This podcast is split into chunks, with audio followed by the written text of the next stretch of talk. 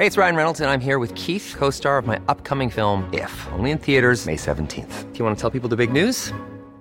All right, I'll do. Sign up now and you'll get unlimited for $15 a month in six months of Paramount Plus Essential Plan on us. Mintmobile.com slash switch. Upfront payment of $45 equivalent to $15 per month. Unlimited over 40 gigabytes per month. Face lower speeds. Videos at 480p. Active Mint customers by 531.24 get six months of Paramount Plus Essential Plan. Auto renews after six months. Offer ends May 31st, 2024. Separate Paramount Plus registration required. Terms and conditions apply if rated PG. Heraldo Radio. La HCL se comparte, se ve y ahora también se escucha. Inicia las noticias de la tarde con Jesús Martín Mendoza en Heraldo Radio.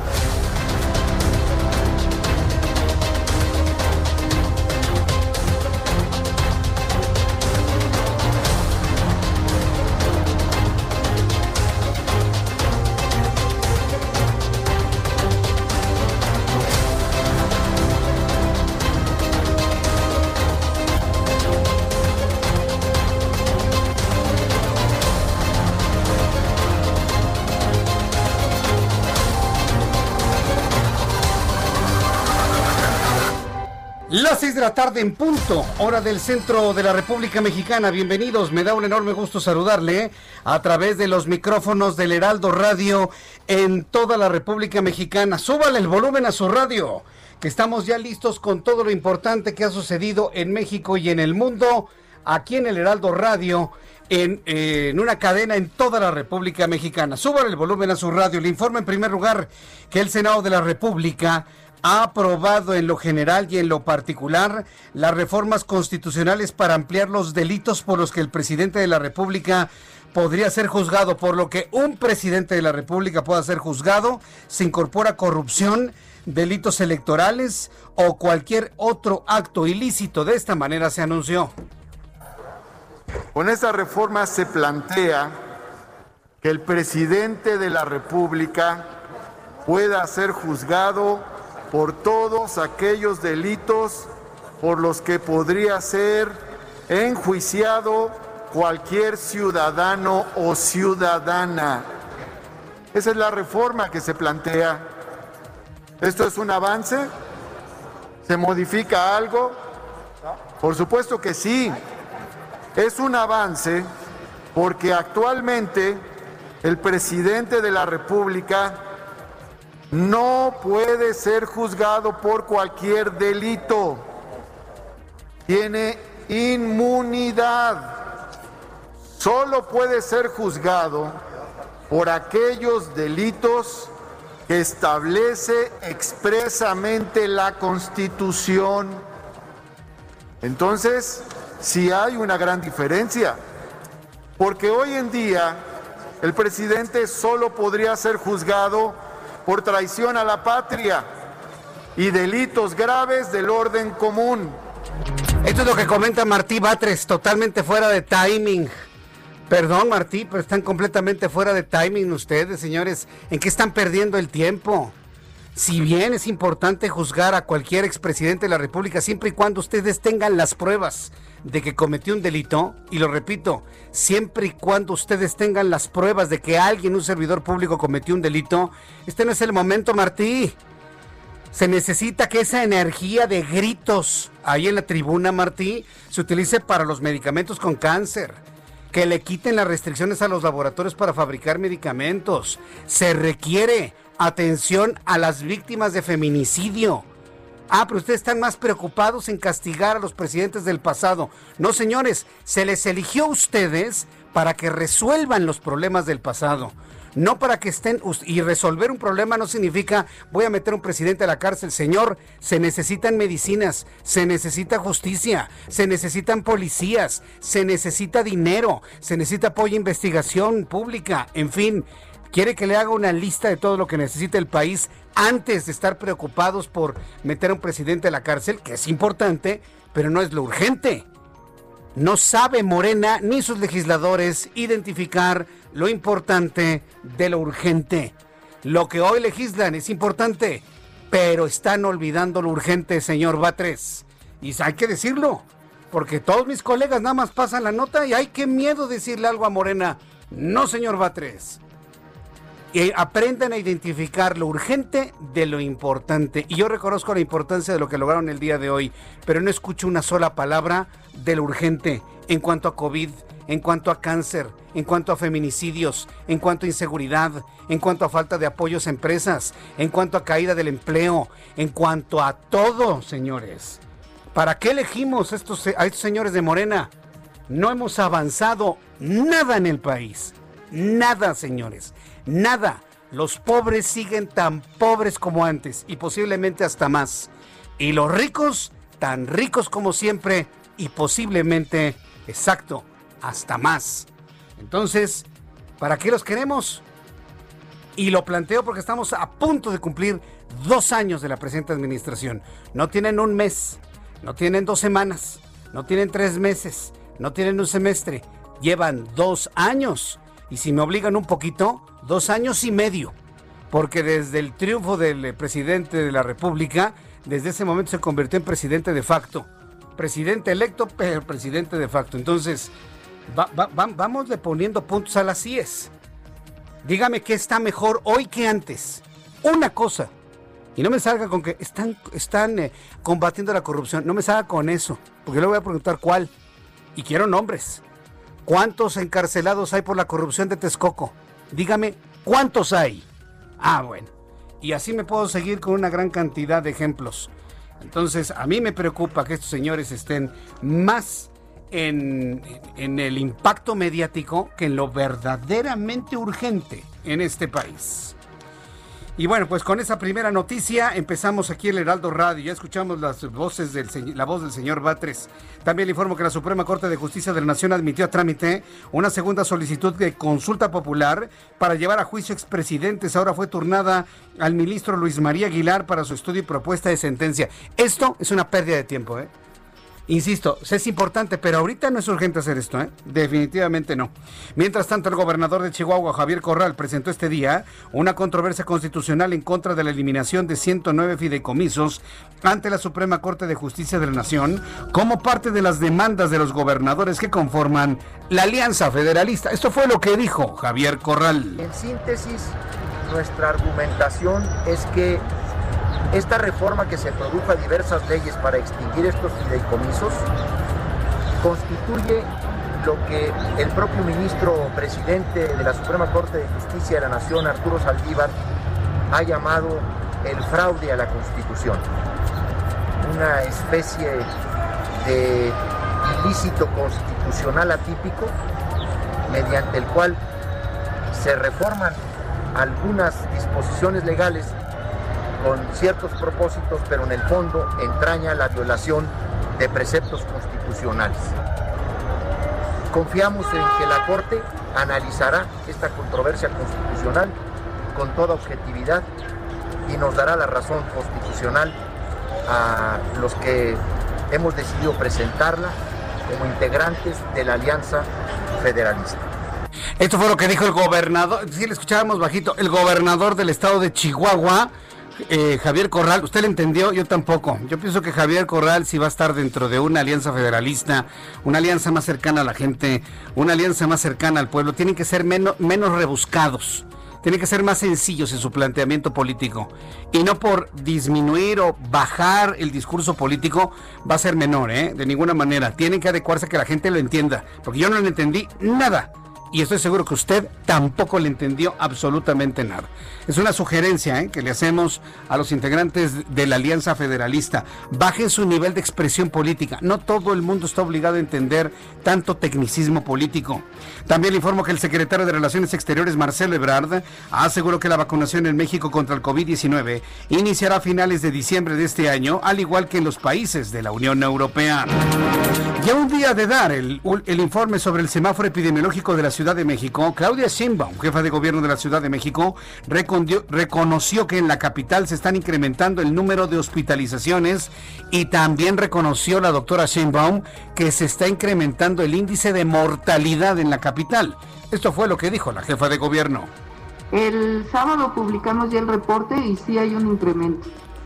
Em, ese es un llamado que como saben, el viernes quedamos el semáforo epidemiológico, vamos a hacer el día de mañana. eh, pero es muy importante que la población, que los habitantes de la ciudad sepan que es indispensable eh, cuidarse, hoy más que nunca, eh, protegerse, proteger a los demás, saben cuáles son las medidas sanitarias, la sana distancia, el cubrebocas, el lavado de manos, el no acudir a lugares con mucha congregación de personas y es indispensable el apoyo de la ciudadanía. solamente con el apoyo de la ciudadanía es que vamos a regresar a una situación de mayor estabilidad. Eh, están incrementándose eh, el número de hospitalizaciones y necesitamos ahí el apoyo de toda la ciudadanía, de toda la población. Es lo que comentó la jefa de gobierno de la Ciudad de México. Se está incrementando el número de hospitalizaciones. Y vaya que lo reconozca la propia jefa de gobierno, me parece que es muy, muy, muy importante, sobre todo porque si usted contrasta, usted contrasta esta declaración de la jefa de gobierno con lo que hace unos días dijo el señor Florero que tenemos ahí en salud, no, no hay congruencia. No hay absolutamente ninguna lógica, ninguna congruencia. Mientras un señor en la federal dice, no, ya, ya, ya, ya la hicimos, ¿eh? están disminuyendo los casos. Hoy una jefa de gobierno reconoce que algo estaba pasando en cuanto a una velocidad de contagio en la capital del país. Vamos a estar muy atentos de las declaraciones, de las estrategias del gobierno de la Ciudad de México para pues proteger la salud de la gente. Y eso me parece que es lo esencial, eso es lo primordial. Le informo que el Instituto para el Desarrollo Industrial y el Crecimiento Económico dijo que en 2021 no se espera una recuperación del empleo. Con las cifras disponibles al tercer trimestre de 2020, se espera que el año cierre con un derrumbe del Producto Interno Bruto, dice el Instituto de Desarrollo Industrial y el Crecimiento Económico, del 8.5% de pérdida. 8.5% de pérdida es lo que está visualizando este, este instituto, el Instituto para el Desarrollo Industrial y el Crecimiento Económico. Aseguran que se estima perder 920 mil empleos solamente en el sector formal de México, de acuerdo con el IDIC y la CONCAMIN. A ver, vamosle poniendo números.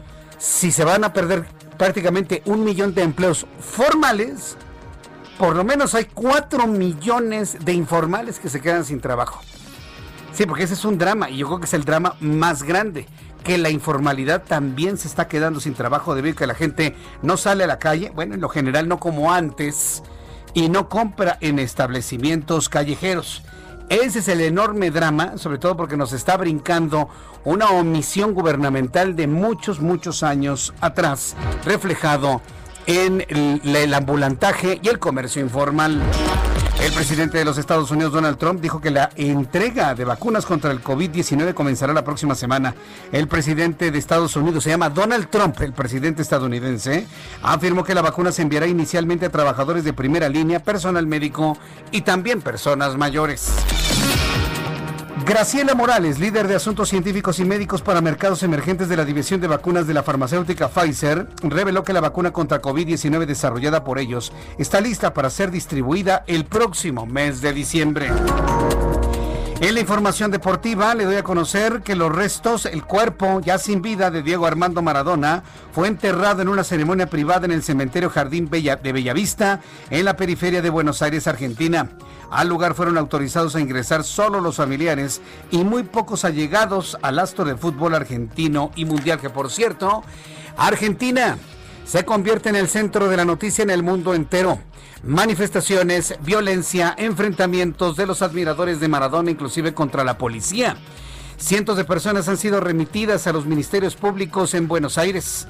Han querido entrar a la fuerza a la Casa Rosada, lugar donde fue velado y fue expuesto el cuerpo del ídolo futbolístico argentino. Y en una verdadera desesperación la gente gritaba, lloraba, ondeaba banderas, un fenómeno social argentino y que le puedo asegurar también mundial, no visto en muchísimo, muchísimo tiempo. Bueno, para que usted se dé una idea, ha causado, y yo creo que toda proporción guardada, ¿eh? yo creo que el fenómeno de Maradona es mayor.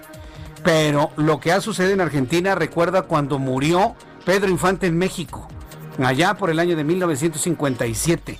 Insisto, toda proporción guardada, porque finalmente Pedro Infante era un ídolo local solamente de México y se le conocía poquito en los Estados Unidos.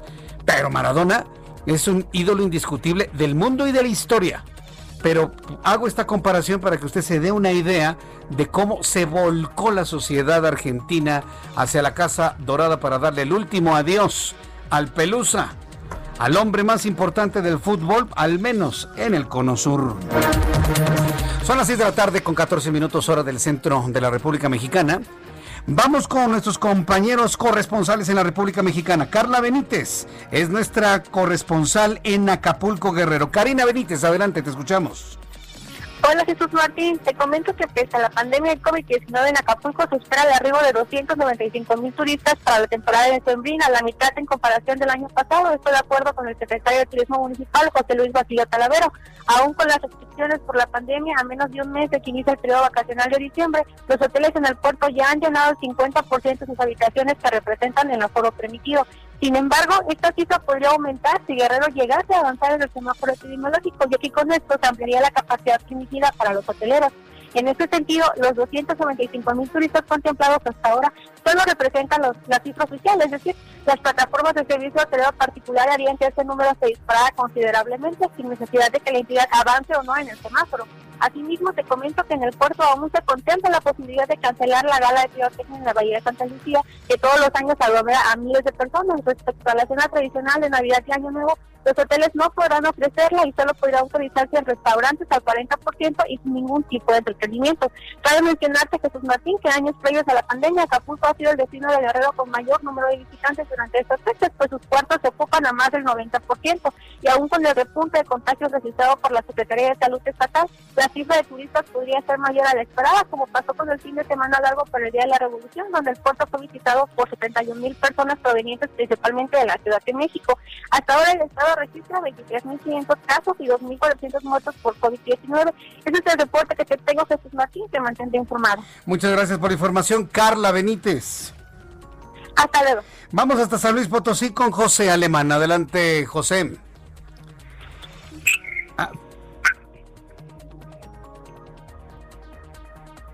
Ábreme, ¿no? Por favor.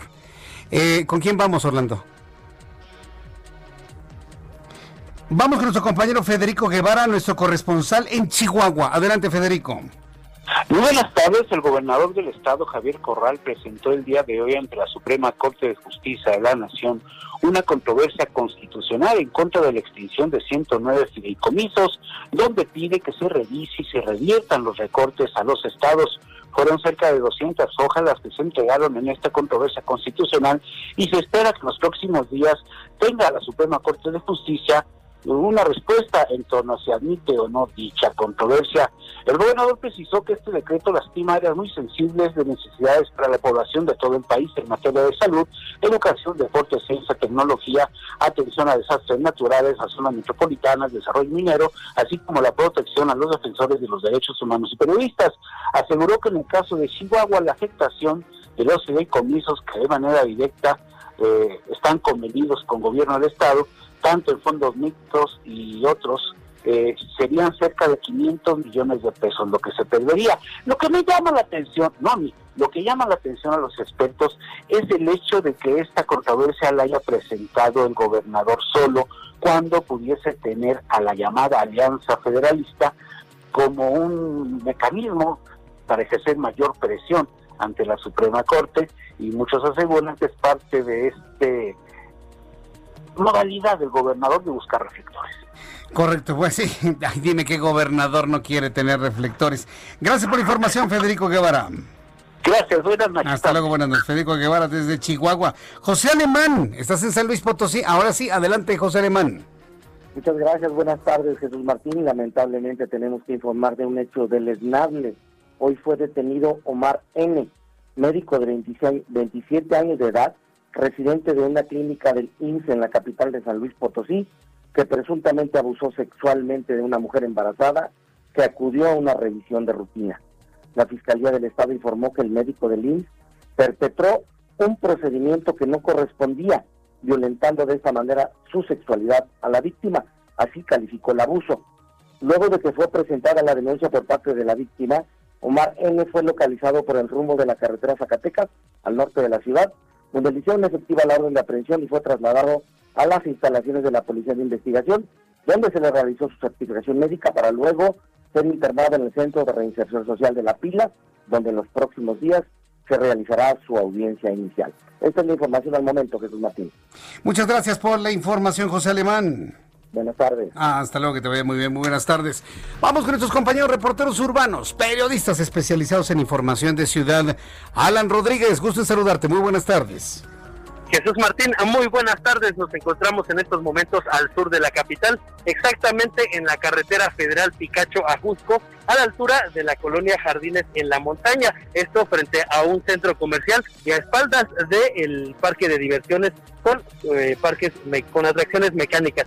Quiero comentarte que en este punto, Jesús Martín, se registró un accidente protagonizado por el conductor de una pipa de Pemex la cual viajaba cargada con aproximadamente 20 mil litros de diésel. Este combustible parte quedó derramada sobre el pavimento luego de que el conductor perdió el control de su unidad con dirección hacia la zona de periférico, estampó un vehículo y terminó impactándose contra la estructura de un puente peatonal. Derivado de este accidente, fueron atendidos dos personas, tanto el conductor del vehículo particular como el, la persona que operaba esta pipa con 20 mil litros de capacidad. Ambos fueron trasladados a un hospital cercano y luego de cuatro horas todavía continúan las maniobras para remover el combustible de la carpeta asfáltica y para hacer el trasvase de la carga, la cual en estos momentos está siendo transferida desde una pipa hasta la otra que vino a, al apoyo por parte de la estatal. Por lo pronto, Jesús Martín nos han comentado que será cuestión de aproximadamente una hora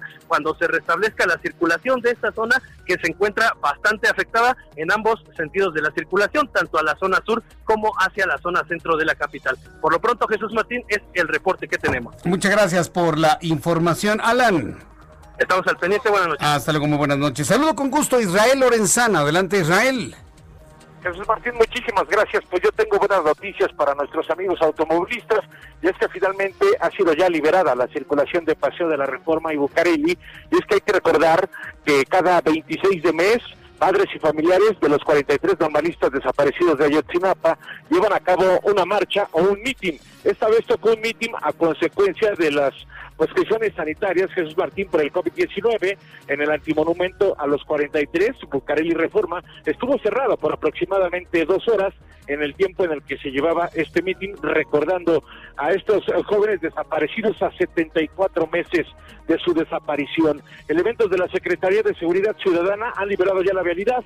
Hay que recomendar aún así manejar con mucho cuidado para quien viene de la Avenida de los Insurgentes y con dirección hacia la Avenida Juárez o más adelante hacia Avenida Hidalgo. Si requieren de alguna alternativa, aunque distante, el eje norte puede ser una opción. Esto para desplazarse hasta la zona de Congreso de la Unión. Jesús Martín, la información que te tengo. Muchas gracias por la información, Israel Lorenzana. Hasta luego. Hasta lo que te vaya muy bien. Son las 6 de la tarde con 22 minutos hora del centro de la República Mexicana. Hasta aquí nuestro resumen de noticias. después de los mensajes, le voy a presentar lo que recordamos un día como hoy, 26 de noviembre, en México, el mundo la, y la historia. Eh, antes de ir a los mensajes, quiero recordarle que este 26, este 26 de noviembre, voy con Abraham y con el clima después de los mensajes, pero sí quiero detenerme en un asunto que me parece muy importante y que normalmente en México ignoramos y olvidamos. Hoy es Día de Acción de Gracias. Hoy es Día de Acción de Gracias en los Estados Unidos. Y yo sé que a algunas personas les cae regordo ¿eh? el, el Día de Acción de Gracias. En Estados Unidos el Día de Acción de Gracias es más importante que la Navidad. Pero lo que pasa es que a mí la verdad me da una enorme pena el que en nuestro país no repliquemos las cosas buenas que tienen otros países.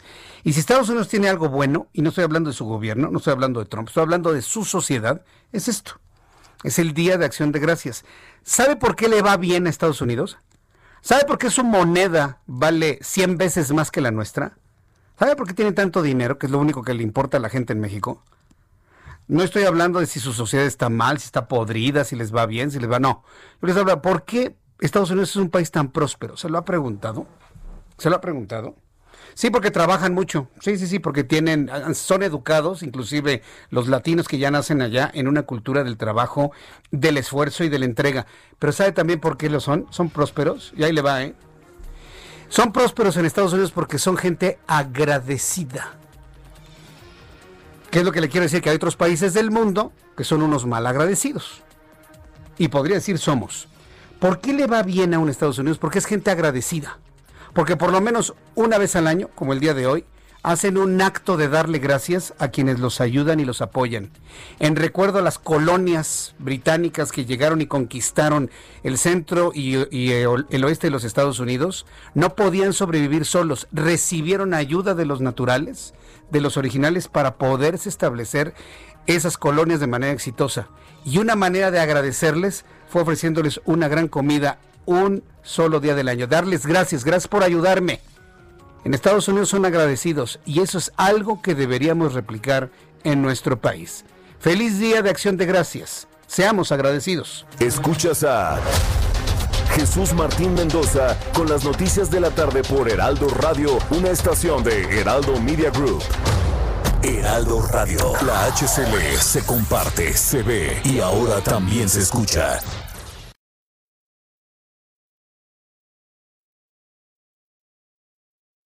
Heraldo Radio, la H que sí suena y ahora también se escucha. Escucha las noticias de la tarde con Jesús Martín Mendoza. Regresamos.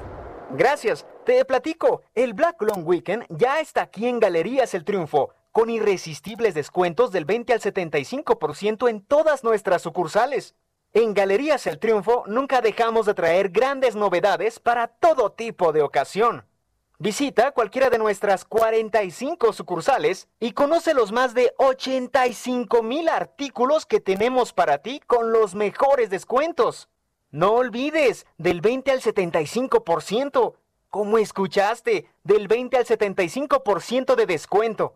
Este Black Long Weekend te vamos a sorprender en Galerías El Triunfo con todos los grandes descuentos y novedades que traemos especialmente para ti.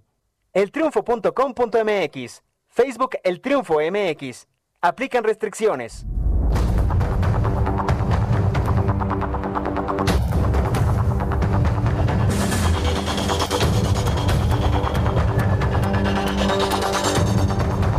Ya son las 6 de la tarde con 31, las 6 de la tarde con 31 hora del centro de la República Mexicana. Continuamos con la información aquí en el Heraldo Radio. Quiero saludar con muchísimo gusto a Abraham Arriolán, que como todos los días nos dice qué es lo que recordamos un día como hoy en México, el mundo y la historia. Adelante, Abraham.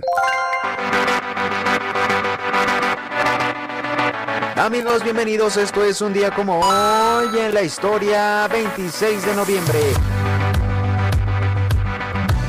1861. Colombia adopta su actual bandera. En 1991, Michael Jackson lanza al mercado el álbum Dangerous. En el año 2003, el avión Concorde, la aeronave favorita de muchos, realiza el último de sus vuelos. Es más, hasta canción le hicieron al Concorde. En el año 2011, la NASA lanza el todoterreno Curiosity, el famoso curioso que parte rumbo a Marte. ¡Ay, qué tierno! Mientras tanto, en México, en 1919, muere fusilado Felipe Ángeles, destacado general revolucionario, principal colaborador de Francisco Villa.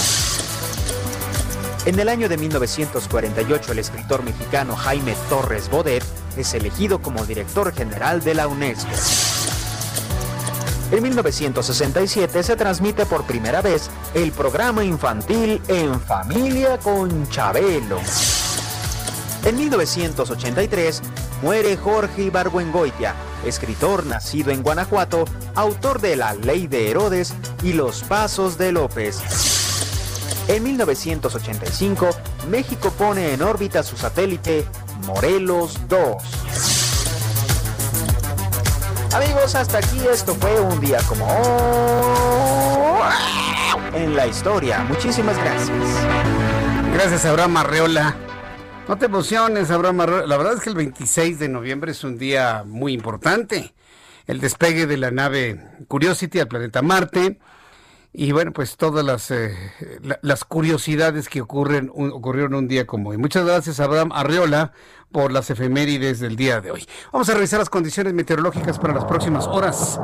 El Servicio Meteorológico Nacional nos informa sobre las condiciones que prevalecerán en, los en las próximas horas, sobre todo al amanecer el día de mañana. Como que ya se fue el frío, ¿no? Por lo menos no es un frío tan crudo como el que estábamos sintiendo hace algunos días, hace algunas semanas. El Servicio Meteorológico Nacional da un alertamiento de color naranja en donde el Frente Frío número 17, corriente en chorro subtropical y canal de baja presión serían los principales sistemas sobre el país. Se pronostican lluvias fuertes y puntuales muy fuertes, acompañadas de descargas eléctricas y rachas fuertes de viento en el estado de Chiapas fundamentalmente. En el boletín meteorológico más reciente, se informa lo siguiente, se da a conocer que esta noche madrugada el Frente Frío número 17 de la temporada va a recorrer lentamente el noroeste de México, va a interaccionar con el abundante ingreso de humedad generado por el río atmosférico número 1, incrementando el potencial de lluvias puntuales frente a regiones de Baja California Sur, Sinaloa, Chihuahua, Durango. Asimismo se van a generar temperaturas mínimas hasta de 10 grados Celsius de entre... Ay, no, no, es que de, de repente este me sorprenden los del Servicio Meteorológico Nacional que no saben escribir las cifras. Me ponen aquí temperaturas mínimas de menos 10 a menos 5 grados. Es al revés, señores. Aunque sientan que hablan como Enrique Peña Nieto. Las temperaturas mínimas van entre 5 grados Celsius bajo cero a menos 10. Aunque no lo crean, 10 es más chiquito que 5 cuando se habla de números negativos. Es increíble la ignorancia. Y esto lo hace el Servicio Meteorológico Nacional desde que empezó la, 4, la 4T. Díganle a quien redacta sus boletines que no se equivoquen. En números negativos el 10 es menor que 5, aunque les parezca increíble. Entonces permítanme corregir al mal redactor del Servicio Meteorológico Nacional. Se van a generar temperaturas mínimas que van de menos 5 grados a menos 10 y heladas al amanecer en zonas montañosas de Baja California, Chihuahua, Durango, rachas de viento hasta 60 kilómetros por hora. E, esto que estoy señalando al meteorológico es el resultado de pasar la escuela de noche. Es el resultado de pasar la escuela de noche. Eh, para el día de mañana, el Frente Frío número 17 se extenderá sobre el norte y noreste de México, continuará interactuando con inestabilidad en la atmósfera superior y con un abundante, así le llaman, río atmosférico, número uno de la temporada, originando un descenso de temperatura además de vientos con rachas de 60 kilómetros en toda la parte norte del país. Pronóstico del tiempo, amigos, en el centro de la República Mexicana, en este momento el termómetro está en 22, la mínima oscilará entre 11 y 12 y la máxima para mañana 27 grados Celsius.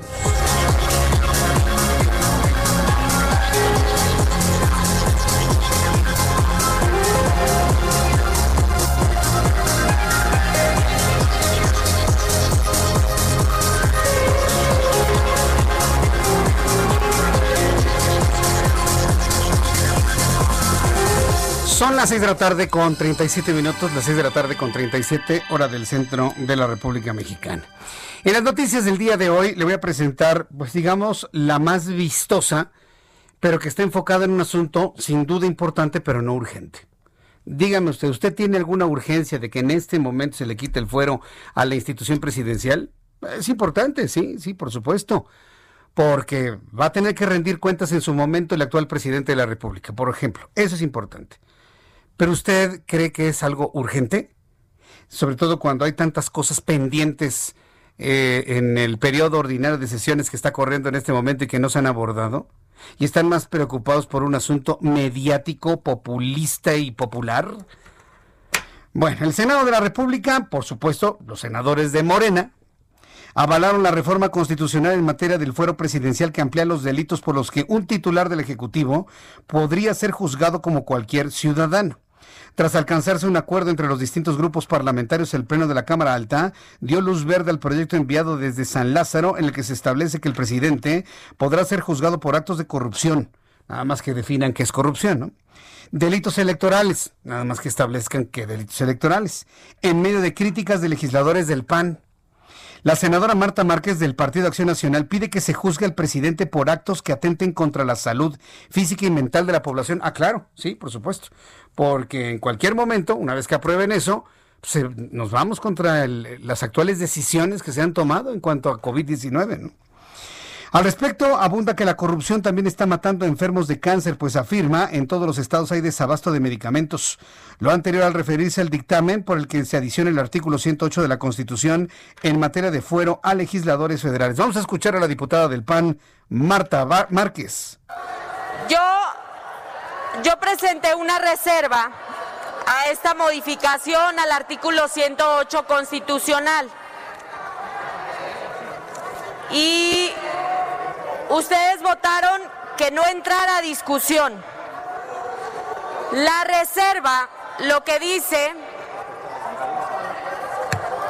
es que además de juzgársele al presidente, así como se está queriendo fingir, se le juzgue por actos que atenten contra la salud física y mental de las personas. Así como se jactan de decir que el presidente se va a juzgar, justo este, senadores, justo este es el ejemplo de cómo están arrodillados ante el presidente, de cómo jamás lo juzgarían, jamás, porque vean cómo se ponen. La modificación al artículo 108 que yo propongo dice, durante el tiempo de su encargo, el presidente de la República, así como los integrantes de las cámaras del Congreso de la Unión, podrán ser imputados y juzgados por traición a la patria, traición a la patria, así como lo están haciendo al no permitirme hacer el uso de la voz. Hechos de corrupción, delitos electorales, ¿le suena?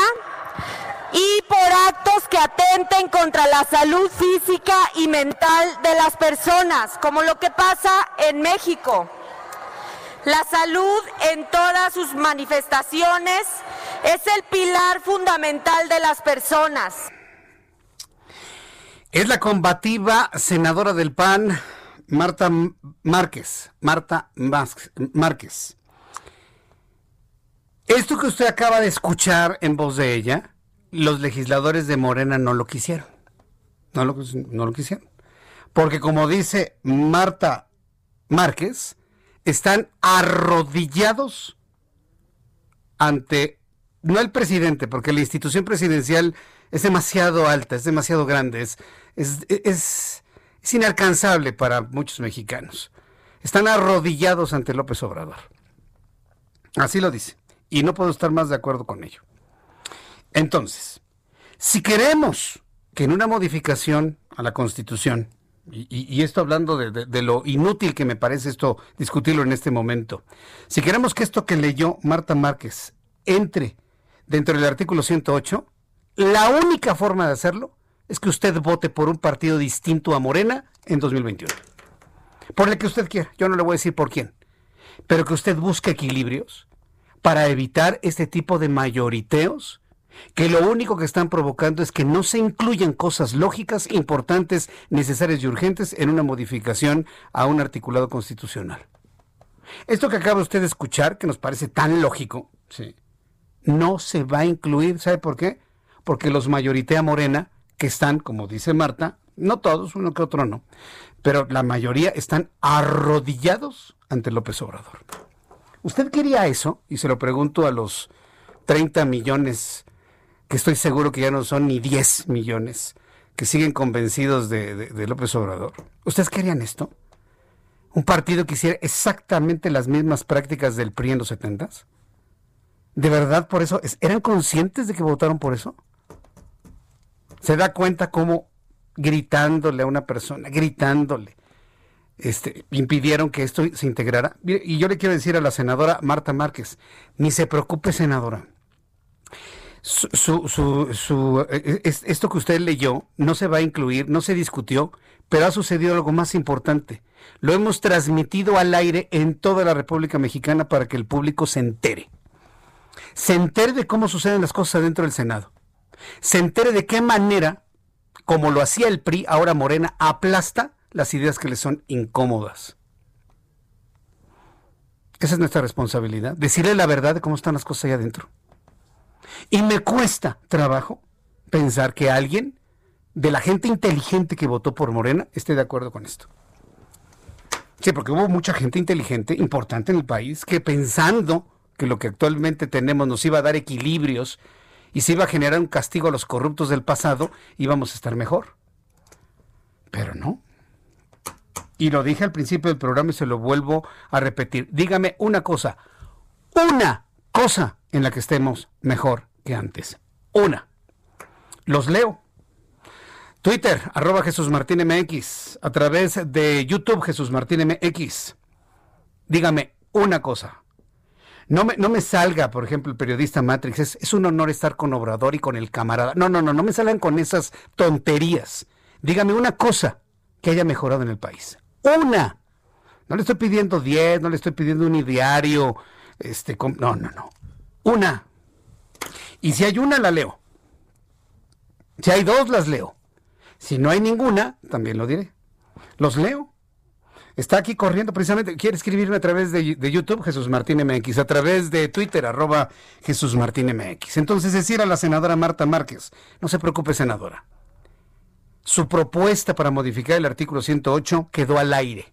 La escuchó la gente, la escuchó el público que sigue este programa en toda la República Mexicana y somos conscientes que no va a integrar, no se va a integrar esto, ni siquiera se va a discutir, porque una mayoría de Morena aplastó a la oposición.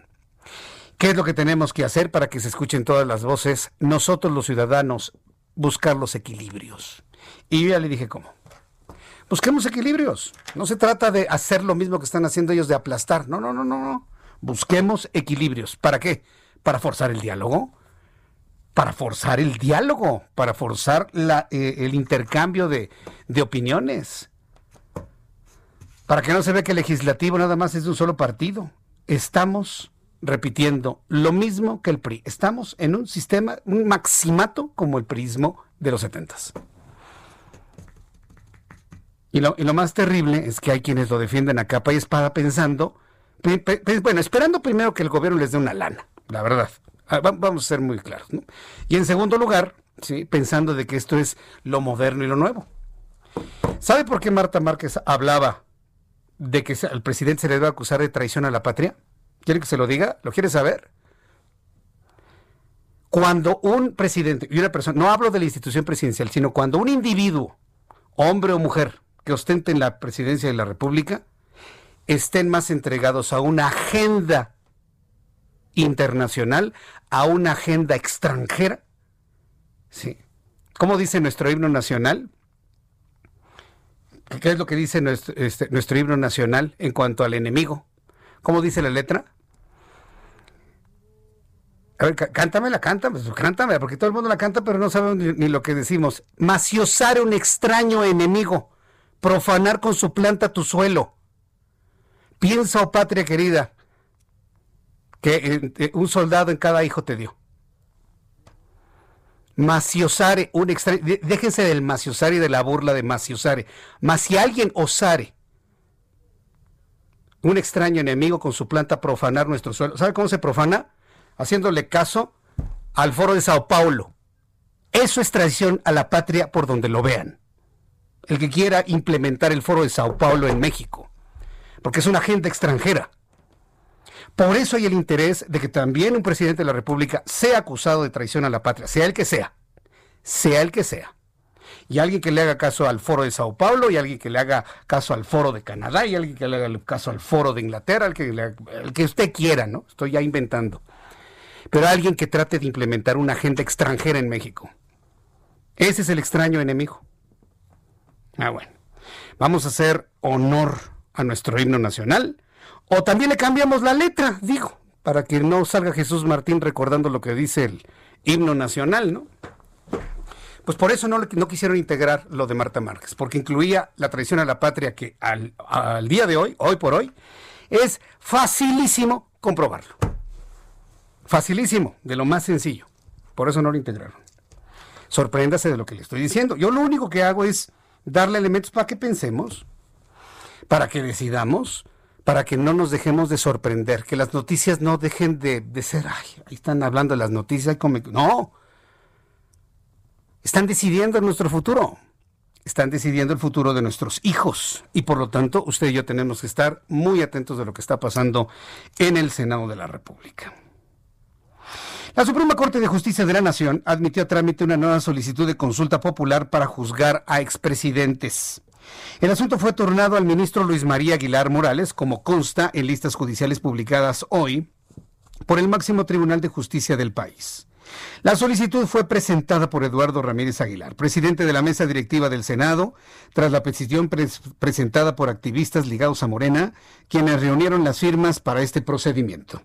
El legislador también envió esta petición al Instituto Nacional Electoral para que revise la autenticidad de las firmas recabadas. En el escrito se solicita al alto tribunal determine lo correspondiente sobre su constitucionalidad en relación con la posibilidad de que las autoridades competentes, con apego a las leyes y procedimientos aplicables, investiguen y en su caso sancionen la presunta comisión de delitos por parte de algunos expresidentes de México. Siguen acusando a los expresidentes sin fincarles una, un delito concreto. ¿eh? Carlos Salinas de Gortari, Ernesto Cedillo Ponce de León, que por cierto, cuando se fue Ernesto Cedillo Ponce de León dejó creciendo la economía a ritmos del 7%. ¿eh? Y en este momento México va a tener un, decremento de al menos el 9%. Entonces vean ustedes las, las diferencias, ¿no? Sí, la pandemia, lo que usted quiera. Pero Cedillo dejó a este país creciendo al 7% anual. ¿Mm? Cuando estábamos mal, cuando estábamos peor, estábamos mejor, ¿cómo dicen? Sí, ¿verdad? Cuando estábamos mal, cuando estábamos, estábamos mejor. Ernesto Cedillo Ponce de León, Vicente Fox, ¿Usted recuerda algo que hizo Vicente Fox? Mandó la deuda externa a la mitad. Y ya con los siguientes que vinieron, pues se volvió a subir. Pero él la redujo a 60 mil millones de dólares. Vicente Fox. Pero ya nadie se acuerda. Felipe Calderón Hinojosa y Enrique Peña Nieto, durante y después de sus respectivas gestiones. Nada más deje que llegue el 2024 y vamos, ¿a quién incluimos dentro de la lista?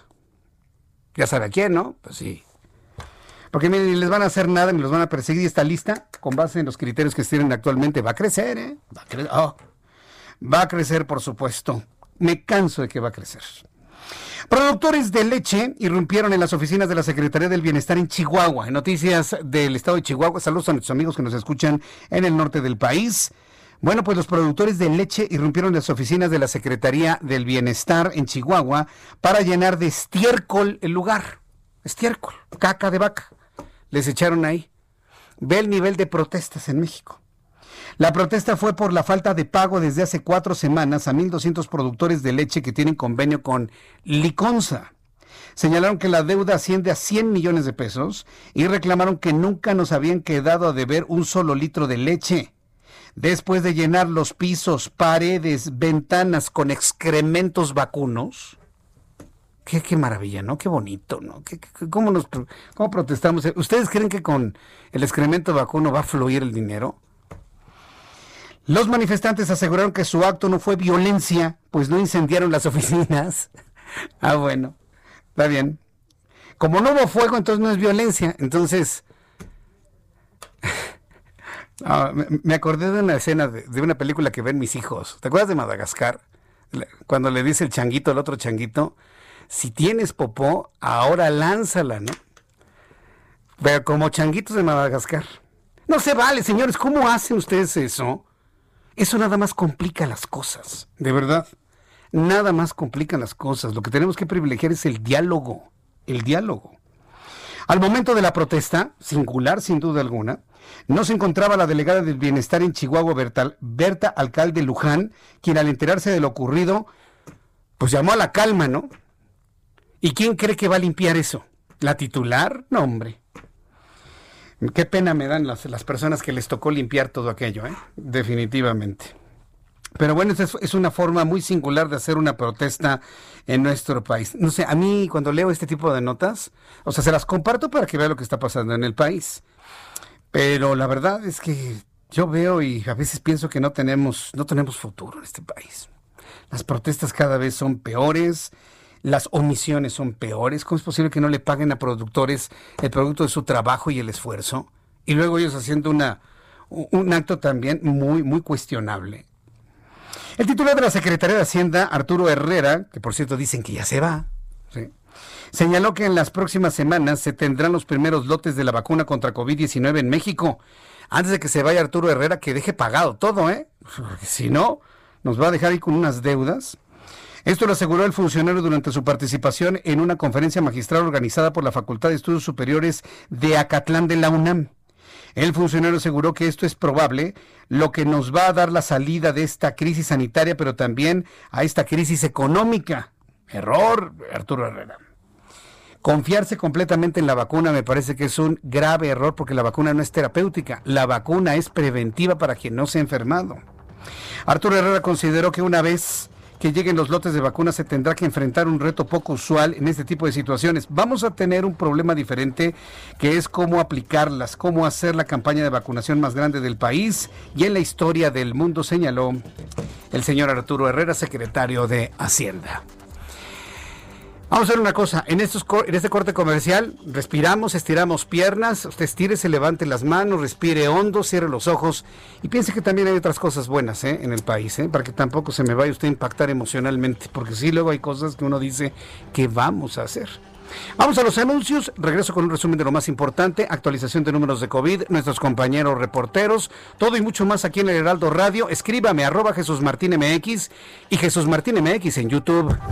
Escuchas a Jesús Martín Mendoza con las noticias de la tarde por Heraldo Radio, una estación de Heraldo Media Group.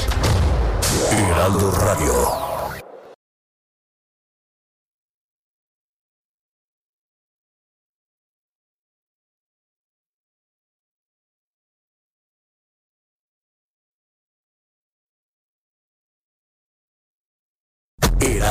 La HCL se comparte, se ve y ahora también se escucha. Escucha las noticias de la tarde con Jesús Martín Mendoza. Regresamos.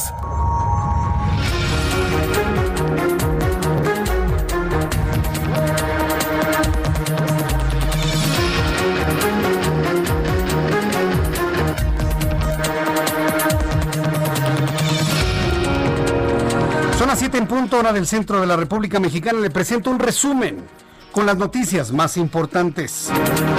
La ex candidata a diputada federal por el Partido del Trabajo, Diana Vallardo Marroquín, fue detenida esta tarde por elementos de la Procuraduría General de Justicia del Estado de Hidalgo por su responsabilidad en el homicidio de José Francisco Marroquín Sosa, primo de Gerardo Sosa Castelán, expresidente del patronato de la Universidad Autónoma del Estado de Hidalgo. Están acusando a Diana Vallardo, al menos señalándola, por estar involucrada en ese homicidio.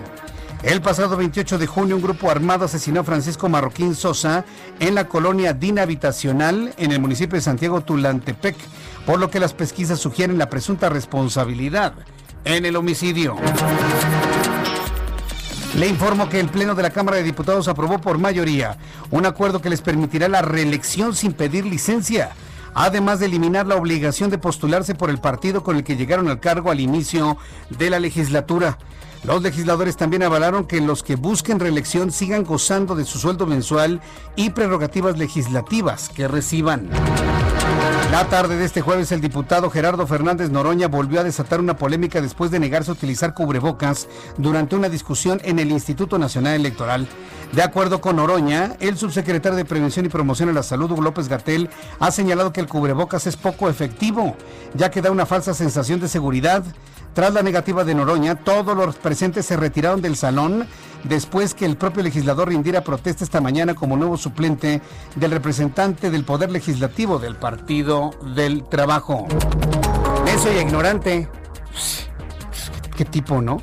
Es, el clásico tipo que se prende su porro de marihuana sin importarle quién está enfrente. Es, es exactamente lo mismo, ¿eh?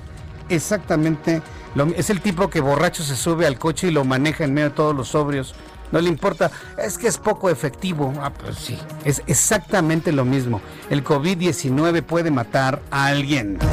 El Ministerio de Salud de Italia registró este jueves un aumento en el número de nuevos contagios con 29 mil más, mientras que los 822 decesos contabilizados suponen uno de los peores datos desde el inicio de la pandemia del país. Esto en Italia. ¡Ay! Se les murieron 822 italianos en 24 horas y dicen que es lo peor, la peor catástrofe que ha ocurrido en Italia. Ay, que vengan a México. Aquí mueren diariamente entre 800, 900, 700 diarios. Y en Italia están alarmadísimos porque llegaron a una cifra similar a la de México. ¿Cómo ve? En total ha habido 29.003 positivos entre las más de 232.000 pruebas efectuadas, lo que sitúa el cómputo global en 1.509.875 casos y 52.850 víctimas mortales. Ayer hubo 25.853 casos con 722 fallecimientos. Este jueves la Organización Mundial de la Salud instó al continente africano a intensificar sus preparativos para la obtención de una vacuna contra el coronavirus, lo que solo está listo en el, el 33%. El organismo advirtió que el continente está lejos de estar listo para una vacunación masiva. Eh, dice, recomendamos Pfizer apoyará a México en distribución y logística de vacuna anti-COVID. Dicho porcentaje calculado con base en los datos suministrados por 40 países del continente es por ahora claramente inferior al objetivo del 80%. Estas son las noticias en resumen. Le invito para que siga con nosotros. Le saluda Jesús Martín Mendoza.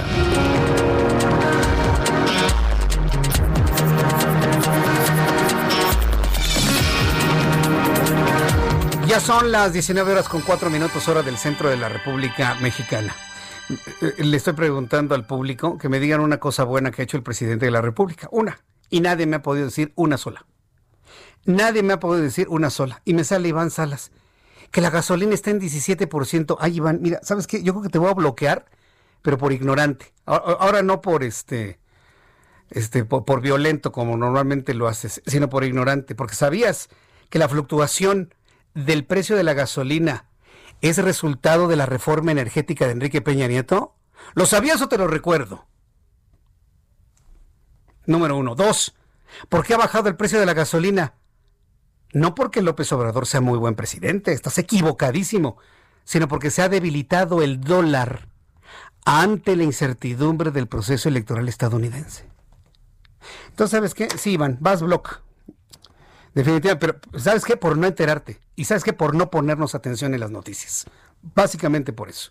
Está uno aquí, como nadie lo hace en la radio mexicana, como nadie lo hace, deteniéndome en cada nota para tratar de entender lo que ocurre.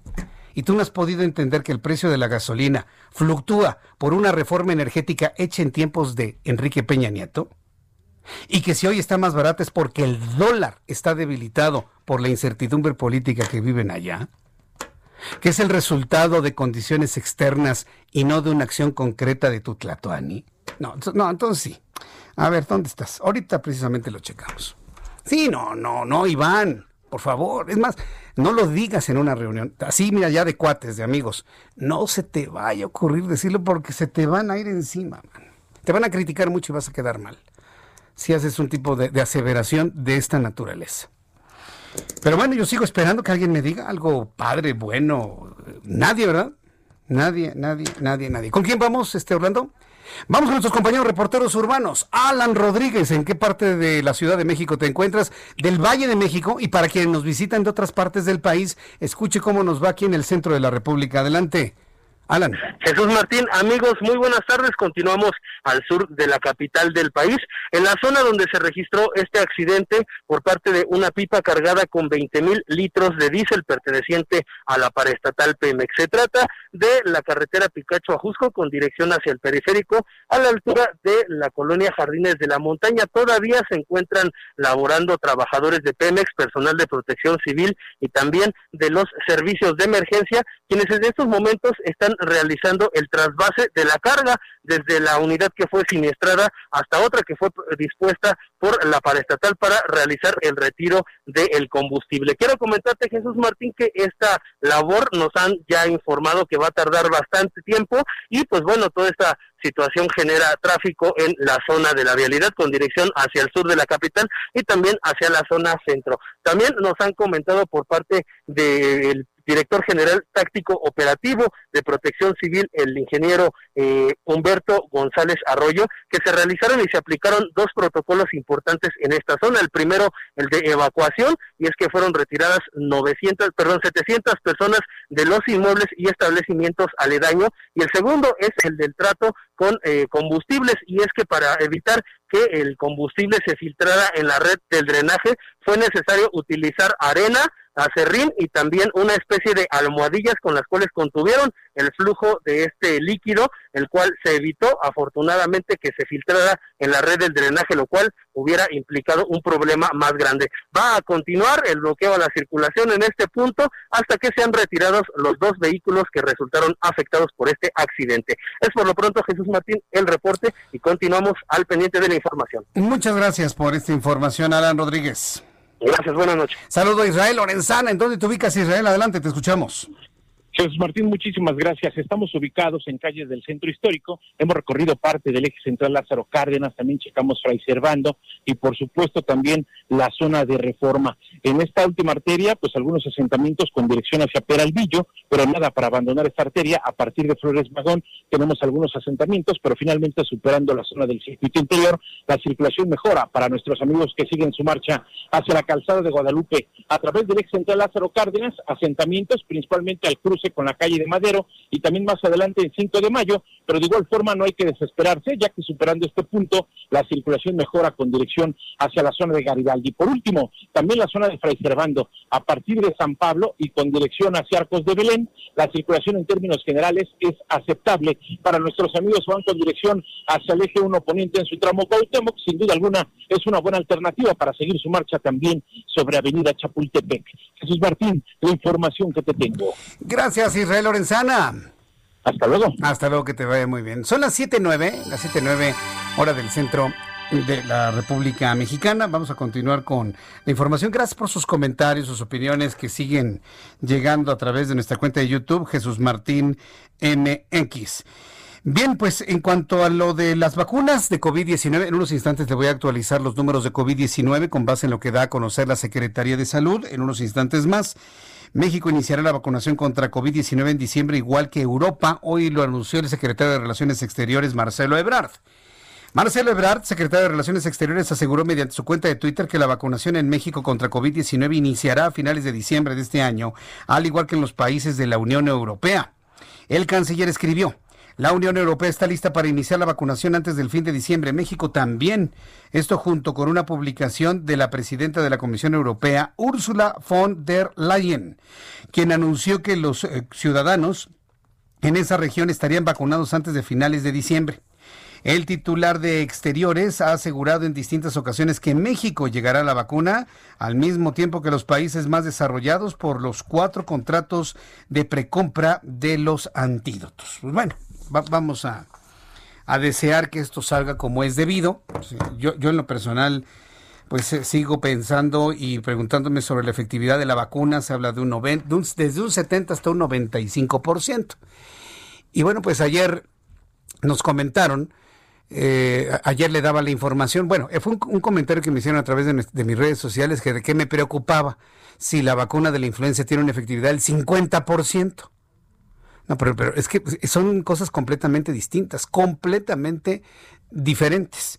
Ya tendremos oportunidad con un infectólogo especialista en vacunas de poder platicar cuáles son estas diferencias. Pero mire, por el bien de todos nosotros, ¿eh? yo, no voy a hablar del bien de algún, de, algún político en particular, pero en el caso de Marcelo Ebrard, yo lo he visto que ha trabajado lo que no debería trabajar porque para eso tenemos un secretario de salud. Pero pues ante la inoperancia del secretario de salud, vemos a un Marcelo Ebrard que ha tenido que tomar en sus manos el trabajo de la Secretaría de Salud. Aunque me digan, no, es que es un asunto de relaciones con otros países, no, pero es un asunto de salud, definitivamente. Y bueno, pues qué bueno que por lo menos esté revisando esto. Cuando son las 7.12, hora del centro de la República Mexicana, más adelante con nuestros compañeros urbanos, eh, vamos a tener otro, otra entrega de lo que ha sucedido en la Picacha Jusco, tal y como nos ha informado Alan Rodríguez vamos a tener otro reporte porque, bueno, continúa muy afectada la circulación en esta zona del, sur de la Ciudad de México. En la línea telefónica, Imelda Castro, senadora del Movimiento de Regeneración Nacional. Hemos invitado para que desde su óptica nos diga qué es lo que contempla, pues este incremento, porque lo ha aprobado el Senado, falta todavía que lo revise la Cámara de Diputados y falta todavía que lo promulgue el Ejecutivo pero por lo pronto en la aprobación que ha hecho el Senado de la República de incrementar la cantidad de posesión de marihuana en un consumidor. Imelda Castro, gusto en saludarla, bienvenida. Muy buenas tardes, igualmente a, sus órdenes, Martín. Dígame usted qué, qué de bueno tiene lo que ustedes aprobaron en el Senado, que insisto, todavía falta que sea revisado en la Cámara de Diputados y todavía falta que el presidente la promulgue. Lo que ustedes observaron, ¿qué, es, qué, qué podemos sacar de positivo en eso, senadora? Sí, claro, mira, es una reforma que la verdad, pues eh, tiene que ver en primer lugar con una serie de convenios internacionales que tenemos, eh, que tiene México desde 1961 hasta la fecha, eh, donde pues son convenciones que hemos firmado para tratar el tema de estupefacientes en general. Y luego la Corte, la Corte ha obligado o ha mandatado al Senado de la República a regular. Perdón que le interrumpa. Dígame un, el nombre de un acuerdo firmado desde 1961 en donde México se obligue a abrir de esta manera la marihuana. Se lo pregunto para poderlo investigar porque yo no la conozco, ¿eh? ni el público que está escuchando. ¿Cómo se, deme el nombre de alguna, por favor. Aquí escribo. el, la base, pues, de la política internacional tiene que ver con que se han signado particularmente tres convenios de la Organización de las Naciones Unidas sobre estupefacientes y sustancias psicotrópicas. Así, se, llama. Ah, en, el 90, en 1961. ¿Cómo se llama, de acuerdo? Convención Única. Así se llama, Convención Única de 1961 sobre estupefacientes, ¿no? ¿Y, ese, convenio nos obliga a, tomar, a abrir la marihuana tal y como sucedió ahora? Bueno, nos obliga a tratar el tema de los estupefacientes, ¿no? Eh, entonces, a que no, a tratarlo. Sí, porque ningún convenio internacional está por encima de nuestra constitución, digo, creo que eso es claro, ¿no? Bueno, lo que pasa es que todas nuestras normas tienen su base en la Constitución y también en lo que se llama la convencionalidad. También esa es origen de, normas importantes en nuestro país. Y bueno, esta reforma que la Corte también nos ha este, mandatado, pues tiene que ver desde mi punto de vista y es la parte que más nosotros hemos hecho énfasis, tiene que ver con una concepción de derechos humanos, de los derechos a la libre personalidad, que fue la base de la Corte, que, que tiene que ver con que las comunidades, eh, todos los pueblos que han sido criminalizados por cultivar en particular este, este estupefaciente, pues hoy van a poder tener justicia, ¿no? Porque ellos en su tiempo fueron encarcelados, desaparecidos, asesinados por el ejército. Y bueno, yo he citado siempre el caso de la Operación Cóndor en Sinaloa, que destruía eh, los cultivos, pero no solo eso, finalmente si era prohibicionista la política, pues eh, podemos decir está bien. El tema es que eso llevó a mucho encarcelamiento, a desaparecidos, asesinados, cuando en realidad todos esos pueblos de Sinaloa en particular nunca salieron adelante. Ellos siguen estando en la cadena más débil de esta eh, actividad que hasta ahora pues ha sido eh, ilícita, ¿no? Pero a ver, el dictamen que ustedes aprueban ya legaliza la, producción de la marihuana, porque la, la, parte que a mí en lo personal me preocupa es que se crea que la gente va a sembrar sus macetitas, hasta ocho macetitas en su casa. Para empezar, no va a haber autoridad que entre a una casa a verificar que efectivamente haya ocho macetitas, para empezar. Y en segundo lugar, ¿cómo, se puede incrementar la portabilidad de marihuana? Pues cuando no se ha establecido, para empezar, una producción regularizada de la misma. Sigue siendo un delito y un crimen producir y distribuir marihuana. ¿Cómo entendemos esto, senadora? Porque nosotros eh, no entendemos, ¿eh? Sí, mire, es que, perdón, es una, es una regulación lo que hay y es gradual. Eh, eh, esencialmente descriminaliza, pero no despenaliza, ni tampoco legaliza las drogas. Es muy importante no confundir estos tres conceptos. Descriminalizar, despenalizar y legalizar. ¿No? ¿Por qué? Porque si hay eh, la el otorgamiento de licencias, habría el otorgamiento de licencias para los diferentes eh, momentos de la cadena productiva, está en la ley. ¿Qué pasa? No hay ahorita claridad porque evidentemente todavía faltan varios pasos que pueden durar años. Por ejemplo, tenemos un año, el Poder Legislativo, para emitir la ley que crea el Instituto Mexicano de Regulación y Control del Cannabis, que va a ser descentralizado de la Secretaría de Salud. Un año más para tener esa ley. Esa es la ley que finalmente va a especificar las condiciones en las cuales se darían dichas licencias, ¿no? Fíjese que usted mencionó algo muy interesante, descriminalizar, despenalizar, y me dijo otro, otro concepto, ¿cuál fue? Legalizar. se ha dicho que estamos legalizando la marihuana. Bueno, yo le voy a decir una cosa. Una cosa es el dictamen, que hasta ahorita lo que usted me ha explicado me parece muy interesante entenderlo, pero ¿sabe cuál es el problema que ustedes como legisladores no han visto? desde mi punto de vista, es que cómo lo está entendiendo la sociedad. ¿Cómo lo está entendiendo? Porque no cualquier persona entiende la diferencia entre estos tres conceptos. Y al no entenderlo en una sociedad que no lee, ¿sí? pasa lo que ocurrió cuando ustedes aprobaron el dictamen afuera del Senado. ¿Sabe qué pasó? La gente empezó a fumar marihuana afuera y a plantar las plantitas en la calle, de manera simbólica, si usted quiere. Pero ustedes como legisladores tienen también que valorar cómo está digiriendo la sociedad lo que ustedes aprueban. Y para muchos consumidores de marihuana, ustedes han legalizado la marihuana. Y yo lo he visto. Llegan ya personas fumando marihuana a restaurantes, argumentando, es que ya Morena ya lo legalizó. Yo ya lo vi, lo acabo de ver. Entonces, eh, un asunto es la pulcritud con la que ustedes pueden tener un dictamen, con base en nuestra constitución, con base en los convenios internacionales, con base en la justicia que necesitan los pueblos criminalizados.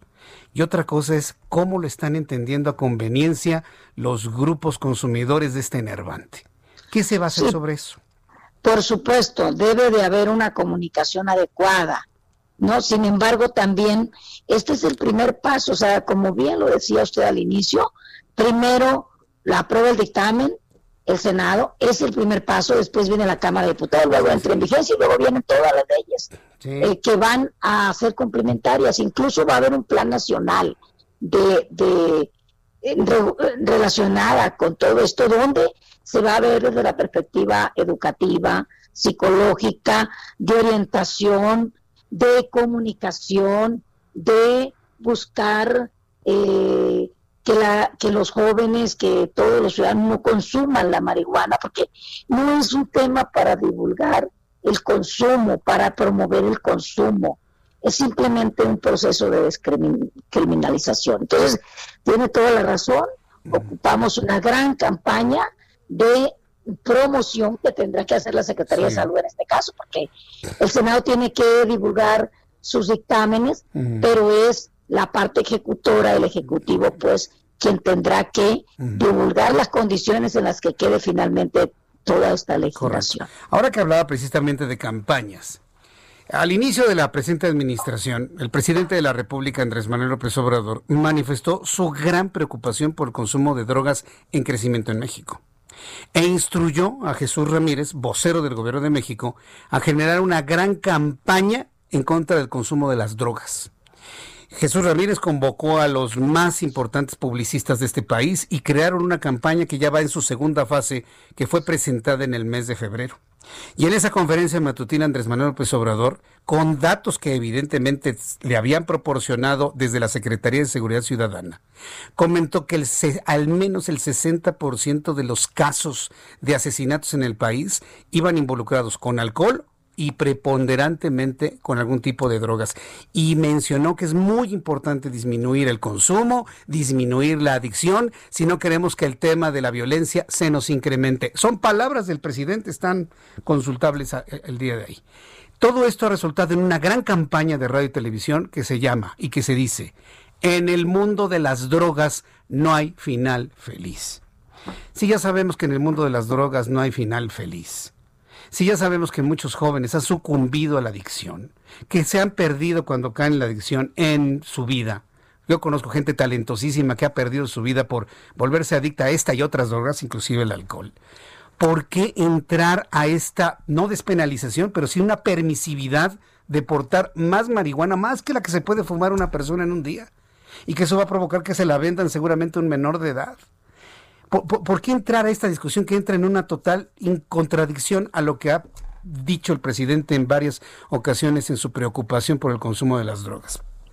¿Qué me bueno, eh, efectivamente, el presidente siempre estuvo planteando sus dudas, sus preocupaciones, y por supuesto que en el Senado se valoró. Sin embargo, también la Corte estuvo mandatándole en varias ocasiones y tuvimos que pedirle eh, permiso para prolongar la fecha. Iba a ser en abril, no se dio, teníamos como fecha abril, pasado no se dio y hasta ahora pudimos hacerlo. Entonces también nosotros estamos como Senado y en el caso de la Cámara de Diputados que responder los mandatos que tiene la, la Corte, ¿no? Ahora, por otro lado, habría que dar un debate muy sincero, muy honesto, muy profundo, amplio, sobre este tema de las drogas, porque no solo es un tema de las drogas que ha mencionado usted, sino también el tema del azúcar, el consumo del azúcar, la obesidad, las grasas, todo eso son también adicciones y que ahorita ah, tienen al sistema de salud muy eh, saturado. y por otro ah, lado, la venta Sí, pero tiene que ver con adicciones finalmente. Claro, y ahorita precisamente, déjenme ir unos mensajes y de regreso le quiero preguntar precisamente sobre eso, sobre los problemas a la salud que generan, sí, el, azúcar y otro tipo de sustancias, pero el caso que nos ocupa de la marihuana es, es el asunto que, que yo quiero preguntarle. De la oportunidad de ir a los anuncios que nos pide nuestros patrocinadores y regreso enseguida con usted. Muchas gracias y ahorita continuamos. Eh, le invito para que me escriba a través de nuestra cuenta de Twitter, arroba Jesús Martín MX.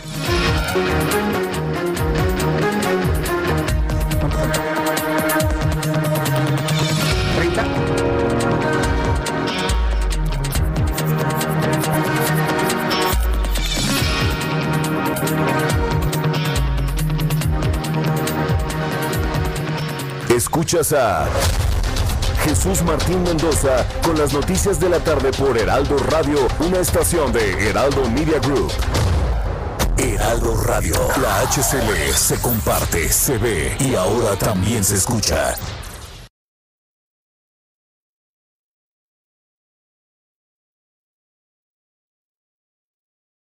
Heraldo Radio, la H que sí suena y ahora también se escucha. Escucha las noticias de la tarde con Jesús Martín Mendoza. Regresamos. Son las siete y media, las siete y media hora del centro de la República Mexicana. Mire que a mí en lo personal me ha resultado muy interesante y usted conociendo cuál es mi posición sobre el tema de la marihuana con base en las experiencias que le he platicado. Pero me ha resultado muy interesante los conceptos que nos ha compartido Imelda Castro, senadora de la República por el Movimiento de Regeneración Nacional. Hoy hemos aprendido la diferencia entre despenalizar, descriminalizar, legalizar. Yo, creo que es un, para empezar, un gran aporte en todo este asunto. Y estábamos entrando al asunto de la salud, senadora Imelda Castro.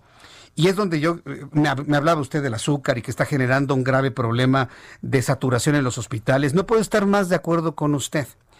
Pero vamos al caso de la marihuana. No tendría que ir toda esta, e, e, esta, esta amplitud de portación de, esta ampliación de portación de marihuana a sabiendas que evidentemente, evidentemente y por lógica, el consumo va a incrementar con una rama en el sistema de salud que como los países del primer mundo atiendan a los adictos, inclusive les otorguen la, droga necesaria para un proceso de, recuperación y de reintegración a la salud. ¿Dónde está el sistema de salud dedicado con presupuesto etiquetado para atender a los presentes y futuros adictos a la marihuana? Pues creo que eso, eso será parte, como decíamos ahorita, de las funciones del Poder Ejecutivo. Por eso se ha creado, bueno, se creará en su momento un instituto para la regulación y control del cannabis que va a depender, aunque descentralizadamente, de la Secretaría de Salud. Es decir, se trata de, vamos a decir, de legalizar el tema, porque si no se reconoce un problema, no se puede atender de manera debida. Por eso es que para nosotros es un gran paso que se reconozca que se estudie, que se tengan datos, que haya un sustento, un diagnóstico sobre este tema, porque como es clandestino, todo el proceso, incluido por supuesto el consumo, está prohibido, eh, está criminalizado, pues entonces no tenemos una cifra sobre ese tema, ¿no? y, en eso, en eso estoy de es acuerdo. el problema, ¿no? Pero fíjese, eh, eh, de lo que estamos planteando y de lo que estamos hablando. Hace dos días, allá el, el martes pasado, tuve la oportunidad de estar en el estado de Jalisco, en la ciudad de Guadalajara, en un consejo que se llama Consejo Regulador del Tequila. Y es un consejo que está completamente dedicado a certificar la calidad y autenticidad de esta bebida alcohólica a través de un mensaje de consumo de moderación. Nosotros tendremos entonces que llegar necesariamente, si el asunto es abrir la marihuana para que se consuma, que usted y yo lo sabemos, ¿eh? es puerta para otro tipo de drogas más duras, pero si hablamos nada más de marihuana, tendríamos que legalizar, permitir la producción, la distribución y hasta establecer un consejo regulador para que en el mercado ya autorizado no nos vendan pasto o paja sino que se venda marihuana, que se sepa perfectamente bien su origen, que si viene de África, que si viene de Sudamérica, que si viene de México, que si viene de California en los Estados Unidos, conocer su calidad. Es decir, estamos obligados a, a dar ese paso, como ustedes lo han planteado, para garantizar la salud de la gente. ¿Han visualizado, ¿han visualizado inclusive lo que le estoy planteando? es que ese tema viene en, la, en, el- en los dictámenes. Es decir, se van a otorgar licencias eh, en materia de cultivo, de transformación, de comercialización, de exportación e importación, de investigación. Es decir, solo se podrá tener una licencia y no dos. Igualmente el tema de las asociaciones, es decir, a implica pues dar a conocer el tema. Se podrán hacer los clubes famosos canábicos o las asociaciones eh, para los consumidores. Eh, hay condiciones, así como el tabaco, que antes acuérdese que se, se, se fumaba donde quiera, luego se fue regulando para que no se dieran espacios este, cerrados, luego para que no se les venda a niños, a personas menores de 18 años. Igualmente el tema de la marihuana, no, no se puede fumar enfrente de, es para empezar el uso adulto, lo que se regula. Y luego no se puede fumar marihuana enfrente de personas que no te hayan autorizado Claro. menos en frente de niños o de personas menores de 18 años. Hay una serie de reglas muy importantes que tiene este, este, este dictamen. Necesitan una campaña para dar a conocer esas reglas. Perdón que le interrumpa, pero necesitan una gran campaña para dar a conocer esas reglas. Porque le voy a decir otra cosa que a mí en lo personal no me ha parecido correcto. Y mire que con el tema llevo muchos años abordándolo y platicándolo con Manuel Mondragón y Calv, que seguramente usted lo conoce, y ha hecho estudios profundos de la marihuana y de sus efectos en la psique y en el cerebro, sobre todo de los niños y de los jóvenes. La parte que mí me preocupa, porque me ha tocado escuchar y leer gente que me dice, pues ¿qué le haces al cuento, Jesús Martín, si la marihuana es medicinal? A ver, a ver, a ver, no confundan la gimnasia con la magnesia. Hay mucha gente que con lo que ustedes han planteado, están pensando que fumar marihuana es medicinal. Senadores, se lo digo con conocimiento de causa. Y usted y yo sabemos que lo medicinal es extraer el cannabidiol de la planta y hacer una cápsula, una medicina, un jarabe, algo específico de medicamento que no provoca alucinación. Y otra cosa muy diferente es tomar la planta, secarla y fumarla, que no tiene nada de medicinal. Pero la gente lo está entendiendo así, que fumar marihuana es medicinal. Y esa confusión, con dolo o sin dolo, es lo que me preocupa sobre todo en los más jóvenes, senador. Sí, hay que hacer un trabajo de comunicación, por supuesto, pero también necesitamos que concluya el proceso legislativo Bien, para que el Ejecutivo correcto. pueda hacer lo que le corresponde. Muy bien. Bueno, pues senadora, yo le agradezco mucho que me haya tomado la llamada telefónica. Le agradezco que me ha explicado y nos ha explicado técnicamente, sin apasionamientos. Porque me ha tocado entrevistar a otros de sus colegas que se apasionan y, y- y olvidan lo técnico para irse a lo ideológico.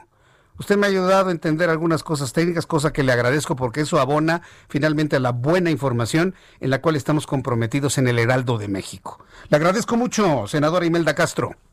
Muchas gracias a ustedes y a toda la, a toda la audiencia, audiencia. Buenas Que le vaya muy bien, hasta luego. Es la senadora Imelda Castro, senadora por Morena. Y mire, de todas las discusiones que hemos tenido sobre el asunto de la, de la marihuana, pues mire que, que, que- que hay aporte, ¿eh?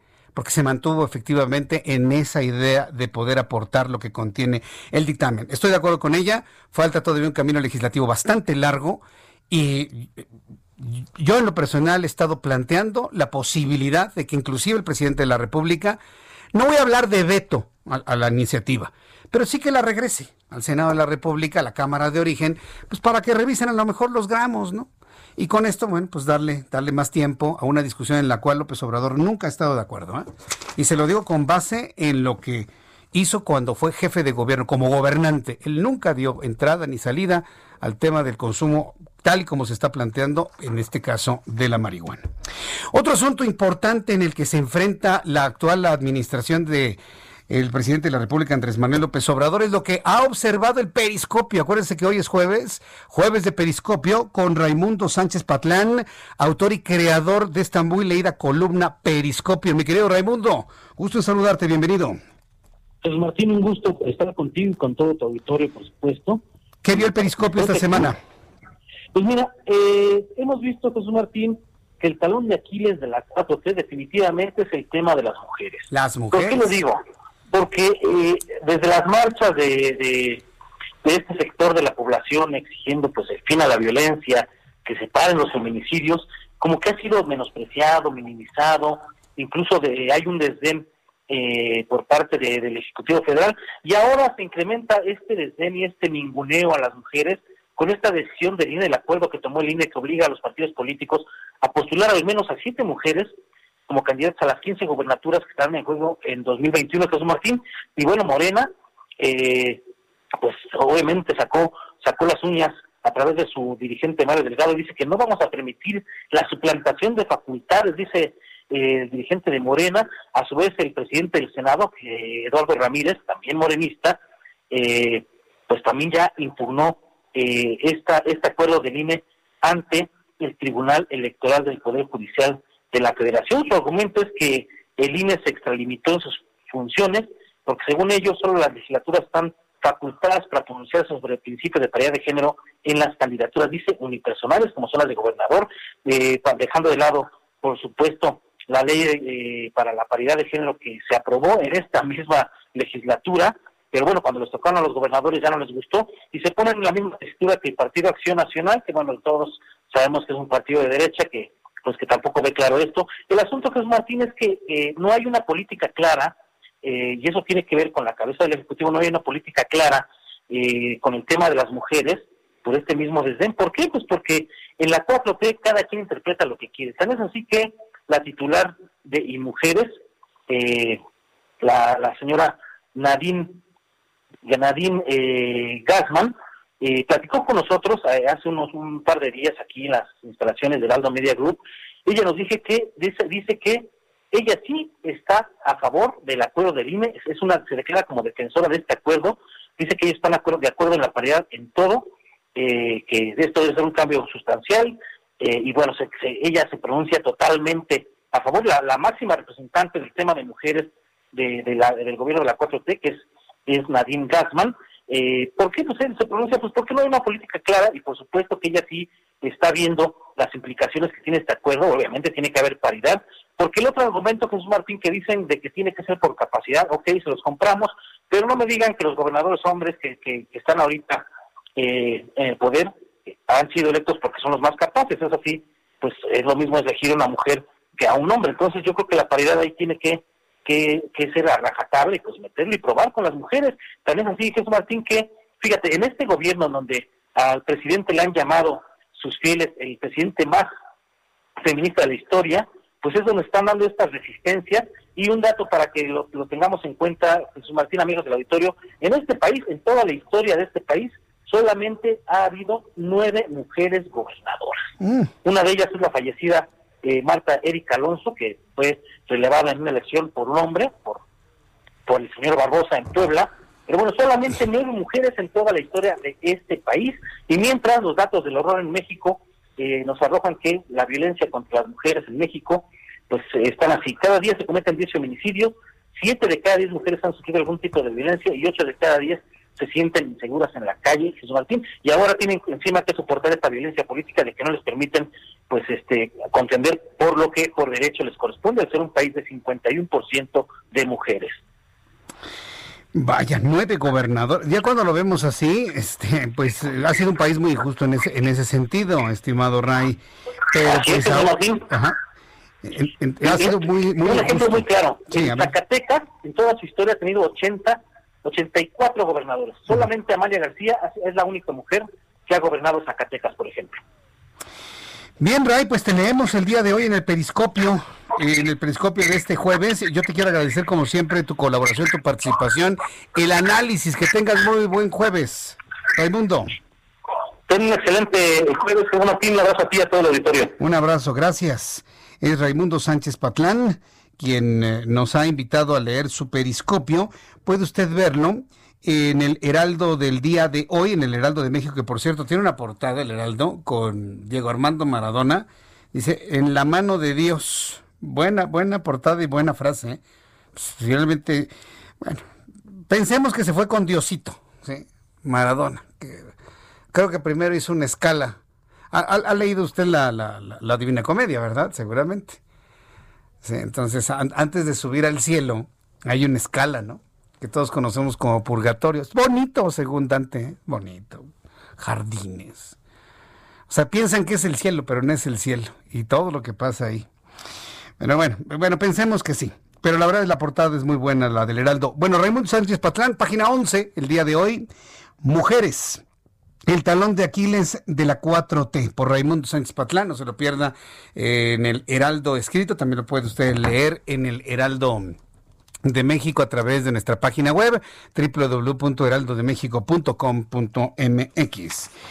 En la línea telefónica, la doctora Mercedes García, jefa de enseñanza de APEC Hospital de la Ceguera. Doctora García, me da mucho gusto saludarla. Bienvenida. Hola, buenas noches. Igualmente, el gusto es mío. Muchas gracias por eh, tomar la llamada telefónica. Bueno, hay enfermedades degenerativas durante la pandemia de COVID-19. Bueno, ¿cómo se han desenvuelto estas enfermedades desde su punto de vista y a la luz de la especialidad que tiene este hospital? ¿Cómo lo podría usted evaluar e informar?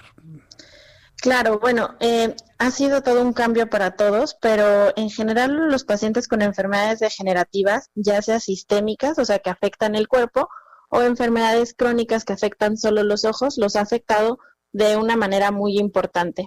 Esto en varias partes. La primera es porque algunos de estos pacientes eh, dejaron por la pandemia y estar en nuestras casas, dejaron de acudir a sus consultas y esto hace que se detengan los procedimientos o los tratamientos que se deben de llevar a cabo en el momento adecuado. Entonces, pacientes que a lo mejor ya teníamos diagnosticados, diabéticos, hipertensos, que pueden tener manifestaciones en los ojos, eh, no se han seguido con sus tratamientos porque no se ha dado la información correcta. Tal vez eh, hemos escuchado todo esto de quedarnos en casa, pero siempre es importante mantener la atención médica, ¿no? Eh, sabemos que ahorita muchos hospitales en donde antes se, atendían algunos pacientes son hospitales COVID y entonces no, no han podido acudir a sus consultas.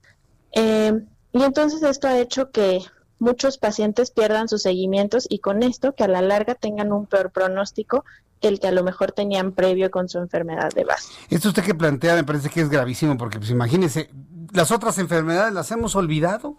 Y las cardiopatías y la hipertensión arterial y los problemas pulmonares, la insuficiencia renal, vaya, hasta los casos de cáncer los hemos olvidado. Nada más estamos hablando de COVID, doctora.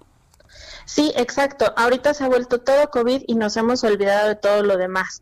Pensando así de un caso en específico que se me viene ahorita a la mente, una paciente con una lesión de aspecto canceroso en el ojo, eh, a la cual le dicen en su, en su institución de salud que bueno, pues el hospital se convirtió en COVID y que no la pueden atender. Entonces, pues ella no sabe a dónde recurrir y la lesión sigue creciendo. Entonces nos llega al hospital, nosotros hemos seguido trabajando todo el tiempo durante la pandemia, tenemos las medidas de seguridad necesarias y a veces pues nos dicen, ah, pues son los oftalmos, son los que menos, los ojos es lo de menos, no lo necesitamos para vivir. Pero bueno, la calidad de vida también es súper importante, ¿no? ¿Quién dice que no necesitamos los ojos para vivir, doctora? Ay, pues no se imagina la cantidad de gente que eso dice. Así como, bueno, pero sin ojos sí podemos vivir. Pues yo no podría. No, pues no, no, no, yo la vista es uno de los sentidos más más hermosos que podemos tener, pero es, es, que es que somos hipócritas en México, doctora, perdón que lo diga así, pero es que así somos. Lamentablemente la sociedad se ha vuelto así y pues sí, yo creo que eso es lo más preocupante de todo. ¿Qué, qué hacemos ante este ante este escenario? ¿Cómo recobramos la preocupación por otros padecimientos? Bueno, es importante que no los dejemos pasar. Si ya teníamos el diagnóstico previo, es importante que sigamos con nuestras consultas, buscar nuestra atención, en este caso oftalmológica, y por otro, por otro lado, no dejar de hacernos nuestras revisiones eh, frecuentes, ¿no? Anuales, dependiendo de la edad que tengamos, porque muchas enfermedades eh, del cuerpo se pueden manifestar al principio en los ojos, el primer signo que es en los ojos, entonces también por ahí nos podemos dar cuenta. Entonces vale la pena estar haciendo nuestras revisiones normales y si ya tenemos el diagnóstico previo, pues buscar la forma con todos los cuidados necesarios para no contagiarnos de COVID, pero no dejarlo de lado. Bien, pues eh, doctora, yo le quiero agradecer mucho el que nos haya tomado la llamada telefónica, que nos haya compartido esto y bueno, pues no perdamos eh, la comunicación. Que tenga usted muy buenas noches.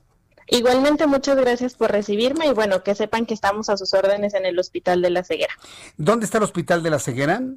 El Hospital de la Ceguera está en Coyoacán, Vicente García Torres, número 46. El Hospital de la Ceguera en Coyoacán. ¿Algún número telefónico que nos comparta, por favor, doctora? Les comparto mejor la, página de internet y las redes sociales. Nos pueden encontrar como APEC Hospital de la Ceguera o nos pueden encontrar a través de www.apec.org.mx. Correcto, doctora, muchísimas gracias por su tiempo. Gracias a ustedes por la, la, invitación. Gracias, que le vaya muy bien. Hasta pronto. Es la doctora Mercedes García, jefa de enseñanza de APEC Hospital de la Ceguera en Coyoacán. Son las 7.49, tiempo del centro de México. Rápidamente, COVID-19. 8.107 muertos más de ayer al día de hoy, 1.070.487 mexicanos con COVID. 645 muertos de ayer al día de hoy. La cifra, 103.597 mexicanos muertos. Índice de letalidad en México, 9.67%. 9.67%. El ingeniero Carlos Álvarez Flores es presidente de México Comunicación y Ambiente y como todos los jueves le doy la más cordial bienvenida. Ingeniero, bienvenido. Muy buenas noches, Jesús Martín, a ti y a todo tu auditorio. Rápidamente, el tema se llama Convenio de Basilea. Mm. Este convenio lo firmamos, empezamos a negociarlo en el 89, pero México lo firmó en 1991. ¿Cuál es el espíritu? Es regular el tráfico transfronterizo de residuos peligrosos, sustancias peligrosas. El espíritu es que un país desarrollado debe recibirle a los subdesarrollados algunos residuos peligrosos que no pueden tratar por su nivel tecnológico. Ese es el espíritu. O sea, eh, en, el caso de México, Estados México sí lo firma, pero Estados Unidos no lo firma. Uh. Los norteamericanos hacen pues lo que quieren, acuérdate, lo que quieren, porque son poderosos. Y ellos se adelantaron al tema. Ellos nos propusieron el convenio de la paz entre el gobierno de Estados Unidos y México en varios eh, temas. aguas residuales de Tijuana y San Diego, eh, equipo local para atender los derrames accidentales de petróleo y sustancias peligrosas, y el anexo 3, que es el específico que establece los procedimientos que regulan los movimientos transfronterizos, de desechos y sustancias peligrosas, lo estoy leyendo, ¿eh? Se firmó el 12 de noviembre de 1986. El espíritu es que, pues, dice, nomás con que me avises, nomás avísame qué me vas a mandar y adelante. No. Entonces, nomás para que tengamos idea del problema que tiene México. Hoy México en el 2018 son datos duros de la Semarnat, ¿eh? son oficiales. Lo que estoy diciendo es oficial. En el 2018 importamos casi un millón de toneladas, 990 mil de sustancias peligrosas que vienen a México, disque, disque, para ser recicladas. Mm. Y nosotros solamente le mandamos 42 mil 220 toneladas de aquí para allá.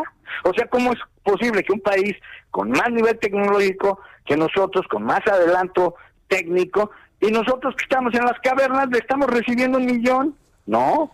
Y además el otro tema, el tema de las maquiladoras. Acuérdate que México y Estados Unidos tiene 3.000 kilómetros desde Tijuana a Matamoros. Y debe haber más de 1.000, 1.500 maquiladoras. Pero aquí dice, el, el acuerdo de la paz dice, se indica que las empresas maquiladoras deben regresar a sus países de origen los desechos, o sea, los residuos que se produzcan en sus procesos, a partir de las materias primas que mandan para acá. Pero la realidad es que no hay control sobre eso. No sabemos ni cuánto, no hay un control real. Ahí estamos en desventaja. Entonces, ¿qué pasa?